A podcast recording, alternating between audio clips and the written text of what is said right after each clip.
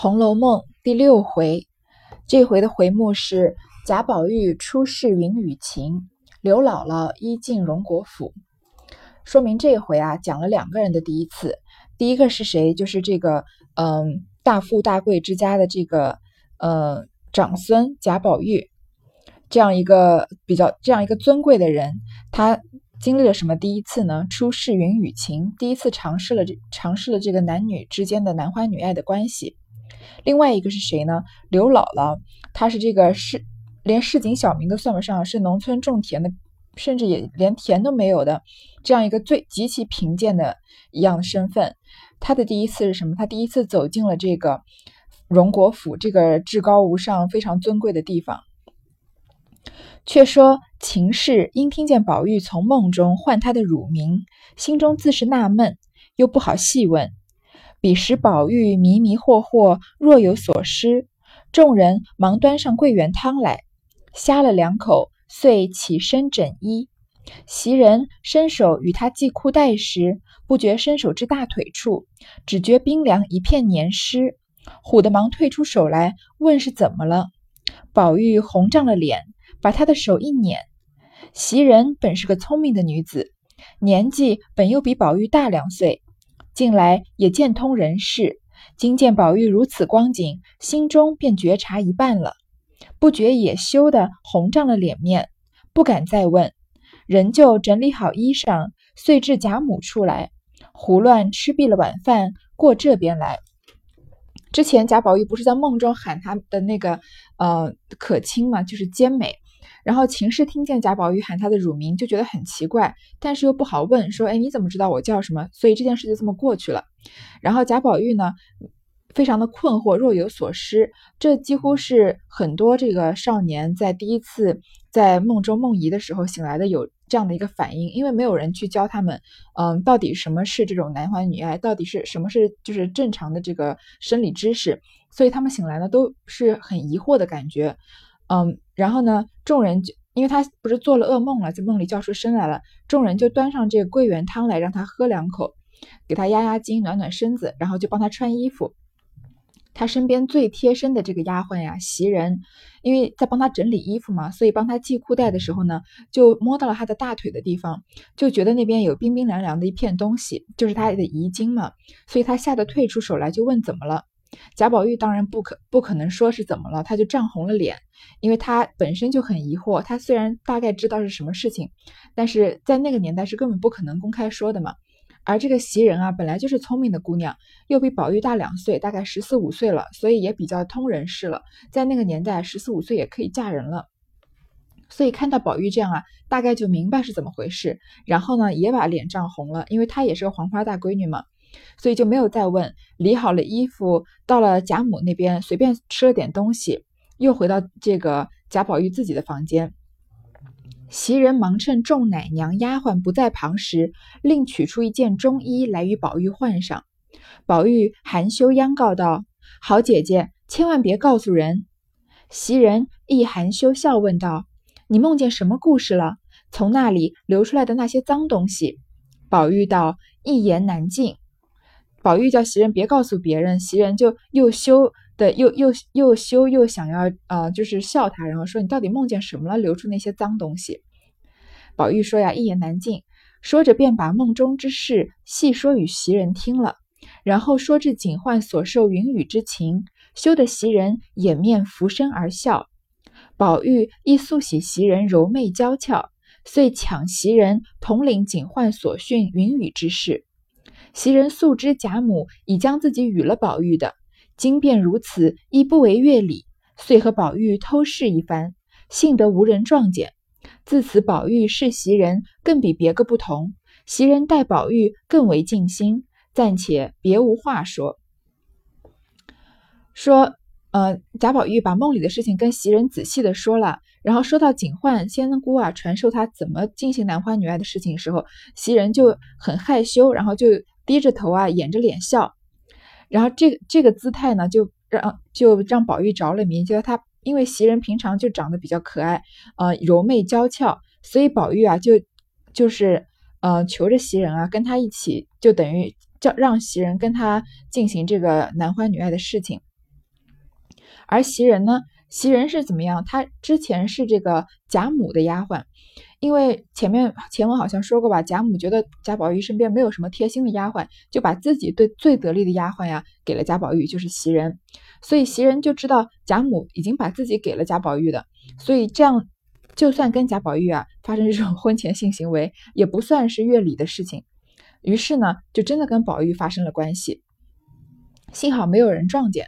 从此以后啊，宝玉看到袭人更跟别人不一样，袭人待宝玉啊也更加尽心尽力了。首先，你觉得，呃，袭人因为知道贾母将自己给了宝玉做丫鬟，所以发生这件事情就不算越礼吗？当然不是，在那个年代，嗯，私底下就是发生关系，有丫鬟啊跟主子发生关系，当然是算是越礼的。而这个，嗯，最后面啊，这个贾宝玉的妈妈王夫人，她就怀疑很多丫鬟勾引贾宝玉，她因为这个呀，把这个。害的这个金钏儿把这个金钏赶走，害得他这个跳井自杀了。又觉得晴雯要勾引贾宝玉，又把晴雯赶出去，然后晴雯最后也死了。殊殊不知啊，这些丫鬟虽然表面上好像嗯比跟贾宝玉玩的很好，但是他们真的都没有跟贾宝玉发生什么关系。而这个《红楼梦》一书中真正实写贾宝玉和某一个女人发生关系的，就是写明了发生了的，就是袭人。而袭人呢，就这么，嗯，就是她虽然表面上，她其实就是个小薛宝钗。她虽然表面上呀，嗯，就是跟好像很守规矩，很懂得劝谏宝玉。王夫人非常喜欢她，早就把她看，就是从后面后面有有一回啊，王夫人已经把她当做是要许配给贾宝玉当妾的这个待遇了。因为王夫人觉得袭人很识大体，谁不知道？谁知道呢？这个现实生活中真正跟宝玉发生过关系的就是袭人，所以知人知面不知心嘛。我们不是说袭人是个坏的坏的女孩子，嗯，不过是嗯，有时候表现出来的那个样子啊，和人真实中的本性并不一样。所以这个就是贾宝玉出世云云云雨情了。其实，在就用这么短短的嗯几百个字就把它写完了。按荣府一按荣府中一宅人核算起来，人口虽不多。从上至下也有三四百丁，虽事不多，一天也有一二十件，竟如乱麻一般，并无个头绪可做纲领。正寻思从哪一件事，自哪一个人写起方妙，恰好忽从千里之外借斗之威，一个小小一个人家，因与荣府略有些瓜葛，这日正往荣府中来，因此便就此一家说来，倒还是头绪。这边曹雪芹又用了这样的写法，他突然跳出了《红楼梦》这本书，以自己的口吻，这算其实，在那个年代是一个很高级的写法，很创新的。基本上没有一本小说是这样写的，而曹雪芹是第一个这样写的。好像是过了几百年之后吧，欧洲才有作家会，嗯，这样写文章。他他什么意思呢？他说这个荣国府啊，呃，人虽然不多啊，但是丫鬟啊、主子加起来也有三四百个人了，事情不多，一天一天也有一二十件，好像乱麻一样。你叫我从哪个地方开始写起呢？我也没有一个写作的纲领。你看是不是突然从作者的角度这样写？也我觉得也是，呃，很有，也是一种幽默感吧。我觉得曹雪芹其实是很有幽默感的人。所以呢，我正想着该从哪个事情、哪一个哪一个人开始写的时候呢，突然啊，千里之外，你看他又突然钻进了这个书里面，说小小的一个人家啊，因为跟荣府有一点瓜葛，所以就派了人到有人到荣府来。我于是啊，我就来说这家的这件事吧。你你看，这个曹雪芹突然用自己的口吻，在故事外外面进到故事里面，又出来故事外面的这样的一个写作手法，然后他后面又完完全全的进入到故事里面，而我们读者读起来呢，却并不觉得突兀，就这是一种比较高级的写作手法。你到这一家姓甚名谁，又与荣府有甚瓜葛？且听细讲。方才所说的这小小之家，乃本地人士。姓王，祖上曾做过小小的一个京官，昔年与凤姐之祖王夫人之父认识，因贪王家的势力，便连了宗认作侄儿。那时只有王夫人之大兄凤姐之父与王夫人随在京中的，知有此一门连宗之族，余者皆不认识。目今其祖已故，只有一个儿子，名唤王臣，因家业萧条。仍搬出城外原乡中住去了。说呀，这个小小的人家呢，就是本地人，姓王。你看是不是跟王熙凤、王夫人呃是一个姓啊？因为他的祖上呢曾经做过小小的京官，在京城当过官，而跟这个凤姐的祖父王夫人的父亲是认识的。因为贪图王家的势力呢，便连了宗认作侄儿。什么意思？就是哎，我姓王，你也姓王，不如我就当你侄子。然后呢，就等于跟他们王家呀攀关系。王家的势力可是比贾家还大的。后面就能看出来，王熙凤为什么能在贾家这么自肆无忌惮？不。一方面是因为他性格强，但他性格强也是要有东西做支撑的吧，就是他们王家的根基，贾家是不可不敢惹这个王家的，所以在这边这个小京官呀，就跟王家认连宗做了认作侄儿。那个时候呢，只有王夫人的兄弟呃，就是哥哥凤姐的父亲和王夫人啊一起在京中，所以知道有连宗这回事儿。其他人啊，这个京官啊，这个姓王的这家人都不认识。现在呢，因为那个王夫人的父亲已经死了，啊，不对，现在因为这个跟他连宗的那个京官已经死了，只留下了一个儿子，名字叫王晨，家业家业呢也萧条了，也没有人当官了，所以就搬出城外啊，去原乡中住去了，去了乡下住。王晨心境亦因亦因病故，只有其子，小名狗儿，狗儿亦生一子，小名板儿。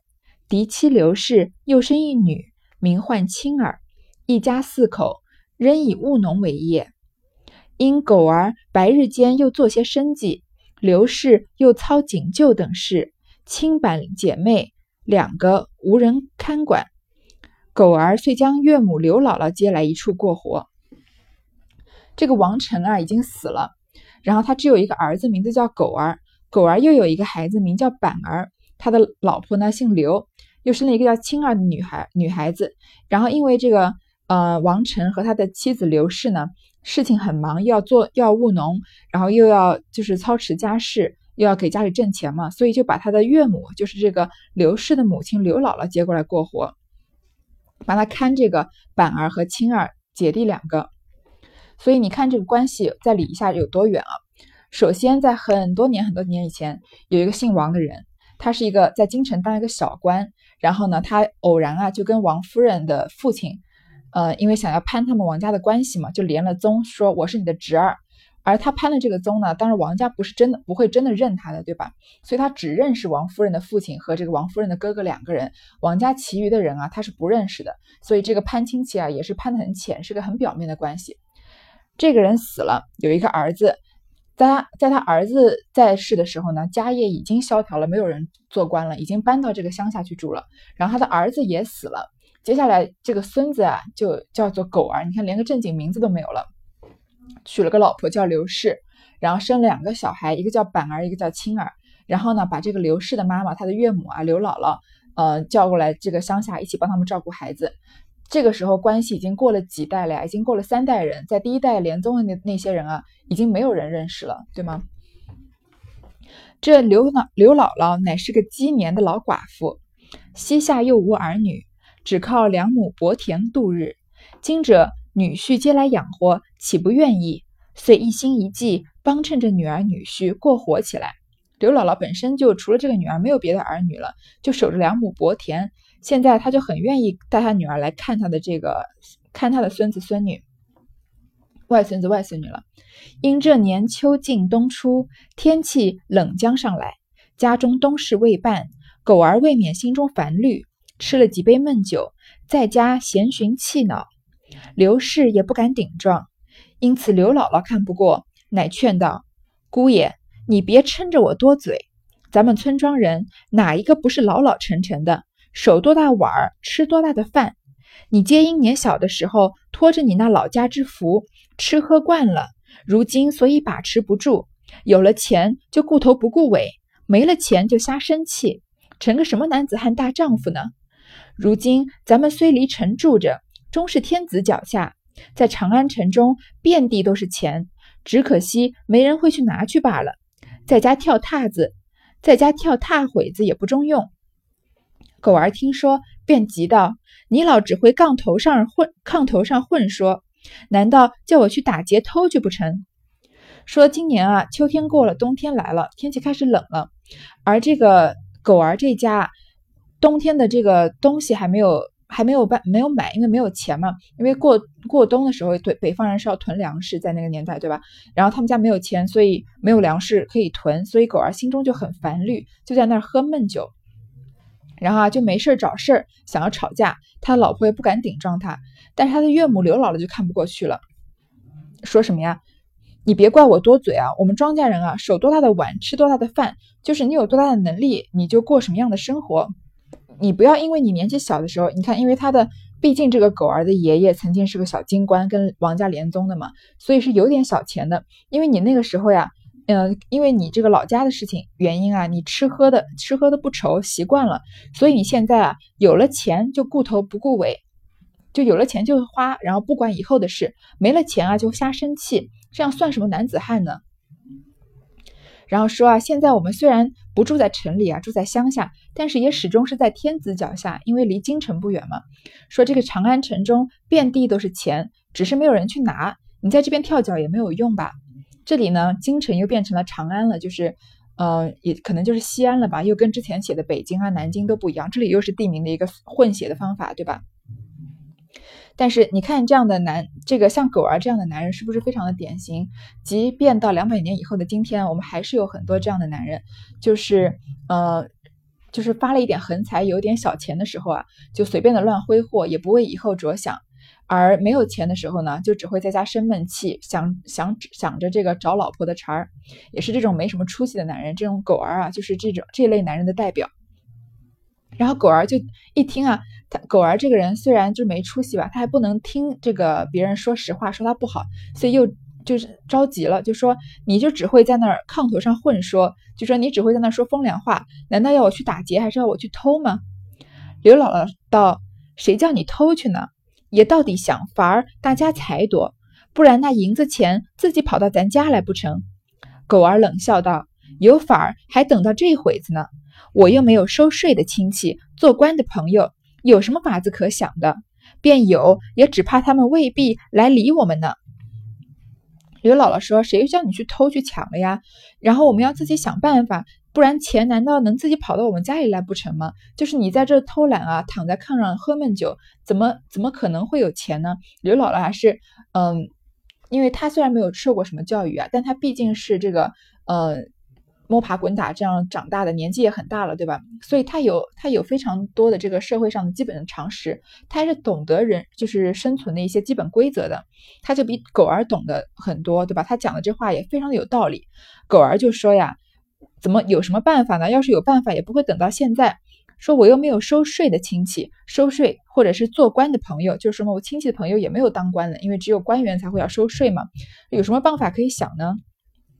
刘姥姥道。这倒不然，谋事在人，成事在天。咱们谋到了，看菩萨的保佑，有些机会也未可知。我倒替你们想出一个机会来。当日你们原是和金陵王家连过宗的，二十年前他们堪称你们还好，如今自然是你们拉硬屎，不肯去亲近他，故疏远起来。想当初我和女儿还去过一遭，他们家的二小姐着实想快。会待人，倒不拿大。如今现是荣国府贾二老爷的夫人，听得说，如今上了年纪，越发怜悯恤老，最爱斋僧敬道，舍米舍钱的。如今王府虽升了边任，只怕这二姑太太还认得咱们。你何不去走动走动？或者他们念旧，有些好处也未可知。要是他发一点好心，拔一根汗毛，比咱们的腰还粗呢。这刘姥姥就说呀：“谋事在人，成事在天。你看她讲是不是很讲话很有道理？她说啊，我们如果谋到了呢，就看菩萨的保佑，说不定会有机会的。我帮你想到一个机会是什么呢？刘老师记得的，这个狗儿的爷爷啊，跟王家是金陵的王家是连过宗的。然后说什么二十年前呀，他们曾经照顾过你们，现在你们拉硬屎，他毕竟是个农村人嘛，讲话非常的粗俗。”所以说你们现在啊，就是拿翘，不是说拿翘，因为毕竟他们家落魄了嘛，不可能去跟王家再攀关系，所以就疏远了。他说那个时候我和我女儿还去过一遭，你看他去过的时候是多少年前了？他说他们家的二小姐着实想快，会待人，如今啊是贾二老爷的夫人，就说他们去的时候还是王夫人在管家的那个年代呢，现在已经是王熙凤管家的时代了吧？然后说呀，听说这个二小姐，这个王夫人啊，现在上了年纪，就很就是吃斋念佛啊，最喜欢这个呃接济穷人的。虽然现在的这个王子腾啊，王夫人的哥哥升了边任，之前不是说嘛，这个薛家这个薛姨妈。和他的儿子薛蟠要来投奔王子腾的时候，王子腾正好升了边任，要就是离开京城了嘛。然后所以薛蟠很开很开心，觉得没有舅舅管着他了。他说：“但是啊，这个王夫人二姑太太可能还认得我们，我们为什么不去走动走动呢？如果他念旧的话，也许就会给我们一点钱，一点银子，对吧？他要是发一点好心啊，你看这话又说的比较粗俗，拔一根汗毛比咱们的腰还粗呢，就是瘦死的骆驼比马大。”刘氏一旁接口道。你老虽说的是，但只你我这样个嘴脸，怎么好到他们门上去的？先不先，他们那些门上的人也未必肯去通信，没得去打嘴现世。他的女儿刘氏啊，就说：“你说的虽然对啊，但是你看我们现在这个落魄的样子，怎么可能上上他的门呢？就连门口啊，就是嗯，就是看门的人也不一定会去通信，看我们这个穷人的样子，好，就是。”没得去，就是没事找事去给人打脸、丢人现眼呢。谁知狗儿名利心最重，听如此一说，心下便有些活动起来。又听他妻子这话，便笑接着：“姥姥既如此说，况且当年你又见过这姑太太一次，何不你老人家明日就走一趟，先试试风头再说？”你看这个没出息的狗儿啊，他还很想要钱，他要钱吗？他又不想自己做什么事，他就心里就有点活跃了，然后就说呀：“姥姥，就是他的岳母，你竟然这样说，你又曾经见过这个王夫人，不如你明天就去那边走一趟，反正打脸也不是打打我的嘛，对吧？不如你试试风头再说。”刘姥姥道：“哎呦呦，可是说的，侯门深似海，我是个什么东西？他家人又不认得我，我去了也是白去的。”刘姥姥当然也不愿意去被人打脸了，对吧？他就说呀：“这个侯门深似海，这个大家大户啊，水很深。他我去了呀，他们又不认得，去也是白去。”狗儿笑道：“不妨，我教你老人家一个法子。你竟带了外孙子板儿，先去找陪房周瑞。若见了他，就有些意思了。这周瑞先时曾和我父亲交过一件事，我们极好的。”狗儿就说：“啊，你不如带这个板儿，就是你的外孙，我的儿子呀。”先去找这个陪房周瑞，这个周瑞是谁呢？陪房又是什么呢？就是这个王夫人之前不是在王家的吗？在没出嫁之前，她有她的丫鬟和她的仆人，对吧？她从王家嫁到贾家之后呢，她就变成了贾家的夫人了。而她的她不仅有嫁妆啊，这种大户人家还会带自己的仆人和丫鬟嫁过去，这种就叫陪房。这个周瑞啊是个男的，他是这个之前王家的仆人。陪着这个王夫人嫁到贾家去了，所以算是王夫人的心腹。你想想看，你先你嫁到一个大家一个大家庭去，你在那个大家庭很难一下子就发展出自己的心腹，对不对？所以肯定是你从自己家带过去的那些仆人是最贴心的。所以说，你先去找这个陪房周瑞啊，你要是见了他就有机会了。为什么呢？因为这个我的父亲啊曾经帮过周瑞一点小忙，所以我们关系是很好的。他要等于欠我们一个人情。刘姥姥道。我也知道他的，只是许多时不走动，知道他如今是怎样，这也说不得了。你又是个男人，又这样个嘴脸，自然去不得。我们姑娘年轻媳妇子也难卖头卖脚的，倒还是舍着我这副老脸去碰一碰，果然有些好处，大家都意。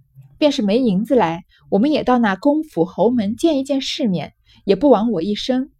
说毕，大家笑了一回。当晚计议已定。这个刘姥姥就同意了吧？她就说：“嗯，我也知道他的。然后呢，她说你呀，这个狗儿，你是个男人，又是这样子，你是去不得的。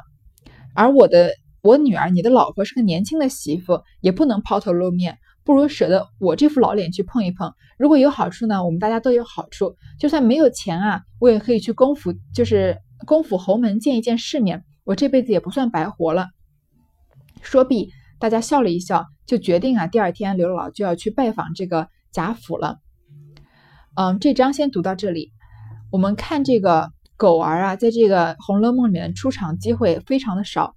这在这边啊，就密集的写了他讲了讲了几句话。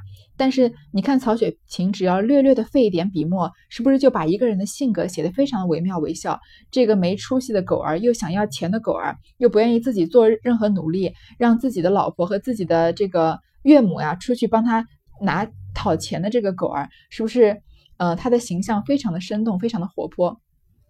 然后虽然不是一个什么正派的形象，但是是一个非常嗯非常鲜明的形象。